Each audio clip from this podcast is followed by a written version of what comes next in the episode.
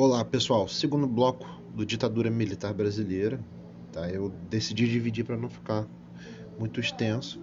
Tá bem resumido, tá? Sugiro que vocês vejam com atenção algumas questões que nós levantaremos será em cima desse episódio aqui, tá?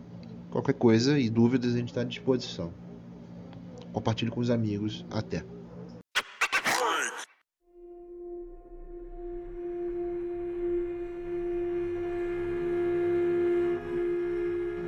Eu vou ser muito franco com vocês. É, antigamente eu tinha problemas em lançar luz sobre fatos que eles estavam à cara das pessoas, né? por medo de contrariar alguém, de chatear. Só que o maior erro do covarde é tentar agradar todo mundo. Né? E no meu caso foi esse. Tá? Eu tenho colegas que eles têm a visão voltada à esquerda, né? a visão política ou cosmovisão da coisa. Tá? E no meu caso já é diferente. Tá? A minha visão ela é tradicional. Tá? E dentro da leitura histórica, eu preciso me atentar aos fatos. Eu preciso me atentar que existe um contexto, um pano de fundo que serviu para o golpe de 64. Márcio, é verdade que existe uma ditadura? De fato existiu. O Brasil ele não precisaria passar por uma constituinte se não houvesse uma ditadura. Tá? Não haveria uma abertura política para a eleição, para novamente dar ao povo né, os seus direitos políticos se não houvesse uma ditadura. Então, é claro que houve. Você trabalhar com essa forma de negacionismo é, é o cúmulo. Porém, como nós que trabalhamos com a história, a gente precisa pegar os fatos, os agentes e passar de fato ali o o refil da coisa, né? Passar a peneira para limpar isso tudo. A gente está fazendo isso aqui agora. Então, quando você pega é, uma afirmação como essa aqui que o Talarico ele dá, né, de um general importante como o Bevilacqua, que era um chefe, que era o chefe maior, né, no período do governo Jango, você entende o seguinte, que o próprio governo ele já estava perdido há muito tempo, tá? De que forma? De forma que ele estava agradando a um lado e desagradando o outro. Sendo que as medidas que o Jango queria adotar, né, as reformas de base, como ficou conhecido na historiografia, tá, a nível didático e tudo mais, você tem o que? Tem aquela ideia de que as reformas, principalmente a reforma agrária, ela serviria para dar terra ao povo. Só que a coisa não é bem assim. Primeiro que a situação do Brasil, a nível internacional, era muito ruim. Muito ruim mesmo, não se compara a, um governo né, Bolsonaro, um governo Dilma, um governo Lula, nenhum deles. Porque para você ter noção, a ideia né, do, dos, dos, ministérios econômicos antes, né, da, área econômica, era o que? Era você liberar o capital né, do país ao máximo para o investimento. Só que você não tinha diversidade de produção no Brasil. Tá? O que o Juscelino Kubitschek ele fez foi exatamente você tentar modernizar, só que modernizando com, com a tábua velha, né? É como se você fosse tentar fazer o seguinte: não, eu vou construir aqui a minha casa, só que na hora de botar sapato você vai pegar aquelas tábuas velhas, tá? vai jogar com um pouco de cimento e vai achar que vai segurar a coisa. Não.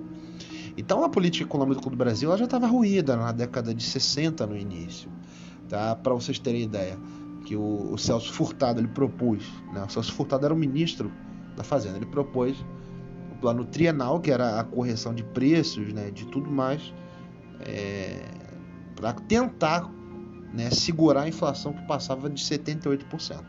Então, assim, era, era uma atrocidade em forma de inflação. Hoje, a gente está aí na faixa de quase 11%, o que é altíssimo né, para o padrão de vida que qualquer um precisa ter. Você imagina naquele período tá? para as populações mais é, periféricas, populações do sertão brasileiro, populações é, do cerrado, o pessoal que foi deslocado para trabalhar na construção de Brasília, operários e tudo mais, tá? o desemprego grande. Então, numa situação como essa, o que vai se precisar fazer é corrigir. Só que ele não vai corrigir no fundo da coisa, ele vai corrigir pelas beiradas da coisa. Que depois os outros governos do Brasil parece que eles não fizeram lição de casa. Né? Eles tentam corrigir a coisa de forma mais é, é mais alavante, né? mais a moda Bangu, como diriam os antigos. O único que fez um pouco né, de mudança nesse sentido tá, foi o, quando entrou o Plano Real no Fernando Henrique. Apesar de eu, de eu ter uma certa né, resistência a algumas coisas que ele, que ele fez. Mas é um outro momento. Então, hoje, para vocês entenderem, é necessário compreender que o presidente João Goulart, ele se baseava nas esquerdas políticas, esses siglas que eu passei para vocês, esses setores, sendo que eles não estavam contentes já com o João Goulart e era necessário, na visão deles, você acirrar, radicalizar o processo tá, de reformas. Você tem um presidente que ele é de um cunho trabalhista, ele conhece o processo, tá? Porque ele trabalhou durante pelo menos assim 10, 20 anos na função de ministro de Estado. Tá? Ele conhece as dificuldades que tem de você fazer reformas, só que ele estava sendo pressionado por um lado para você radicalizar dessa forma. E por outro, você estava sofrendo a resistência por quê? Porque principalmente os setores militares que apoiavam o governo já estavam insatisfeitos com essas medidas. Detalhe, gente, quando você, é, naquele período, quando você tinha um gabinete militar, isso significava o quê? Que as três forças estavam representadas dentro do governo, tá? A Constituição na época ela dizia que o chefe supremo das Forças Armadas era o presidente, só que ele tinha representado as três forças dentro do seu gabinete, que eram as forças do Exército, Marinha e Aeronáutica. E essas três, esses três entidades que estavam ali dentro já estavam insatisfeitos. Por quê? Porque principalmente tá, os marujos de guerra, tá, os fuzileiros e o oficialato já estava subalevado. Então você tem uma situação que ela é insustentável. Se você tem uma força que ela já não recebe ordens, meu amigo, isso é um pulo para a anomia ou a anarquia dentro das Forças Armadas, o que em qualquer período da história foi tido como a pior coisa possível a se fazer. Você manter a coisa como está, você deixar ela correr.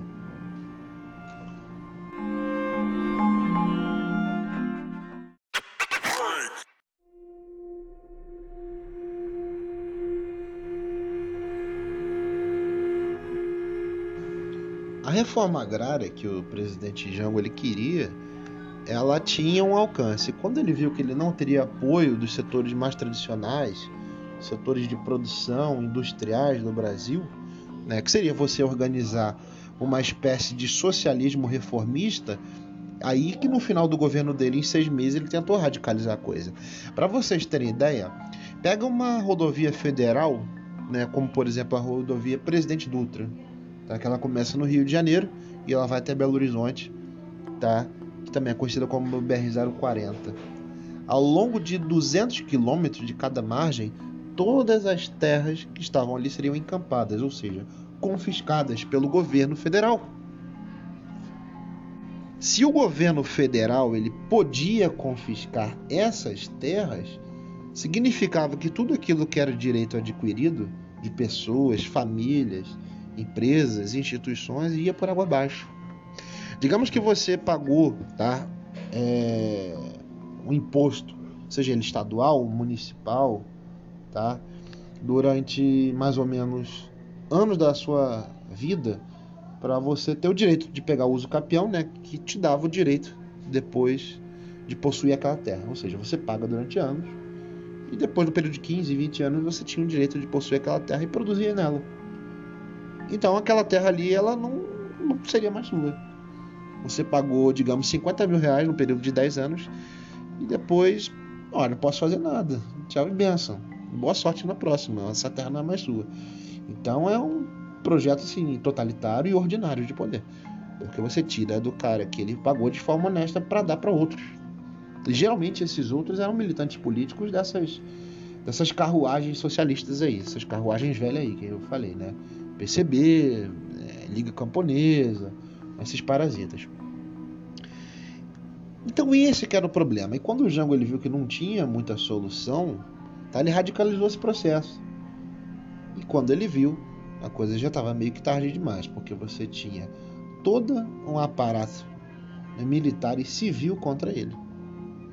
Né? Lembrando que nesse período a capital era Brasília, mas boa parte dos, das instituições militares e políticas elas funcionavam no Rio de Janeiro. E o João Goulart ele despachava né, no Palácio Guanabara, onde é hoje a sede do governo estadual. Tá? No livro aqui mesmo, né, no, conversando sobre política, ele fala que no dia, na véspera do golpe, você já tinha ali carros de limpeza urbana fechando todas as ruas. Então, não tinha como você ter nenhuma força legalista que pudesse salvar né, o, Jango, o General Cis Brasil, né, de alguma tentativa contra eles. Ou seja, você tem ali aquele lado perverso. Né? E aí eu não estou fazendo juízo de valor de ninguém. Não estou defendendo esquerda, direita, centro, nem, nem nada. Tá? Aquilo ali que eles fizeram é você fazer o seguinte, olha, o cara tá que nem um rato acuado numa avenida, é só dar um tiro e acabar com ele. Então tinha sim o risco do João Goulart ele sofrer um atentado, tá? O Darcy Ribeiro, tá? O Assis Brasil, tá? E outros mais. Na figura do próprio Assis Brasil, eu acho interessante o seguinte, que ele foi um militar de expressão total no século XX, tá? Ele era um cara tão legalista a ponto de, de ser um cara irresponsável. Já pararam para ver quando uma pessoa ela é, ela é completamente certinha em tudo aquilo que ela faz, que ela acaba se colocando em risco? Eu digo isso pela minha família mesmo. Meu irmão, ele dirige há alguns anos só que ele é um cara que ele dirige sempre naquela mesma faixa. Se ele tiver que sair da casa dele para ir até Recife, ele vai pegar né, as ruas secundárias, vai pegar a principal, andando na mesma faixa, a vida toda. Sem um metrinho para esquerda nem para direita, obedecendo às leis de trânsito. Isso é bom, mas se você pratica isso em excesso, você traz risco para você. Como, olha, se tiver um, uma carreta pedindo passagem, aquela cegonha na estrada, meu filho, de noite, o ideal é você esquecer que existem faixas, é você fugir. Então, assim, o Assis Brasil ele foi um, é, um político e um militar de carreira importante. E acabou sofrendo aquela tragédia final da vida dele que né, ele chegou a ir para o exílio com Jango no Uruguai e voltando ele foi preso e caçado politicamente tá? Sendo que há uma, uma suspeita de que ele tinha um envolvimento com o comunismo internacional, o qual não conseguiu se provar até hoje, tá? Então, gente, vocês veem o seguinte, que eu estou usando essa fonte aqui do José Talarico, tá? Eu consultei algumas no Arquivo Nacional. Você vê é, alguns jornais da época, por exemplo, você tem aqui, ó, esse que eu estou vendo aqui, deixa eu lembrar. Tô vendo já a página de baixo. Por exemplo, ele mostra aqui o periódico. Não sei se é o Globo ou Tribuna da Imprensa, tá? Porque ele não aparece aqui que a, o escaneamento dele tá ruim. Mas ele mostra que nesse período da ali do comício da Central do Brasil, dias depois o, clima ele já estava tenso, né, como se fosse praça de guerra. E por suas vezes as forças armadas elas tentaram contornar isso. Tá? Vocês têm que lembrar que é um período que no Brasil havia muita fome, desemprego, tá? Não, não chega nem ao que seria hoje, não chega nem aos pés do que foi naquele período. Tanto que é, gente da minha família diz que é, tá, as Forças Armadas, o Exército, tinha que distribuir alimentos nessas regiões que a gente comentou, na comunidade, na periferia em si. Porque as pessoas não tinham como comprar o básico, os cereais. E essa situação perdurou durante muito tempo. E a ideia é como é que você vai contornar a insatisfação popular com um presidente, que de fato havia uma insatisfação, se ele está no poder. Mas olha, preste atenção aqui. Eu não estou criando juízo de valor dizendo que você tem que tirar o cara, ejetando ele para fora. Mas se ele não aceitou politicamente a situação, ele vai ter que aceitar de outra forma. Ele vai ter que aceitar de forma a dialogar sobre isso. Só que no ponto que a coisa chegou, os militares eles optaram pela ação direta, ou seja, agir de fato e tirar o, o João Goulart da posição dele. No meu ponto de ver, tá, e o golpe ele, ele foi necessário, mas a permanência durante 21 anos no, na presidência do Brasil ela, ela, foi, ela foi ruim. Tá? Ela foi ruim, ela foi nociva, porque não precisava desse tempo todo. Tá? Outros analistas eles vão dizer isso, até alto escalão das Forças Armadas eles vão comentar sobre isso. Que não havia necessidade de você permanecer mais do que dois ou três anos. E depois entregar o poder para os civis. Tá? Organizando a política econômica, coisa ela poderia ter um sucesso melhor. E claro, você também defender a segurança pública do país, que seria eliminando tá, é, toda esse aparato de guerra que havia. Lembrando que essa mobilização tá, gente? Ela já era antiga, das ligas camponesas. Os caras, eles lutavam, tá? No sertão baiano até a morte, tá? Eles lutavam é, no sertão do Goiás, tá? É, treinando com, com outros militantes cubanos, albaneses, fora, e traziam para dentro do Brasil isso. Tá? O crime organizado, décadas depois, como Comando Vermelho, ele vai ser o quê? Vai ser cria, tá? Do Partido Comunista. Então o Partido Comunista vai ser a mãezona dessa galera toda. Tá? Tudo aquilo que há de pior hoje, se vocês forem pegar, é tráfico de droga, é, de armas, é um domínio sobre uma comunidade, domínio territorial. Isso aí foi, isso aí foi feito escola com o Partido Comunista. Tá? Rebeliões nas prisões foram eles que colocaram isso. Tá? Então, assim, eu trabalhei com essa fonte aqui do Arquivo Nacional, né, do CIAN, aquele é um projeto muito bom do Arquivo Nacional, e trabalhei com o José Talarico aqui. Tá? Fora também o site Memorial da Democracia, tá? que ele é um, um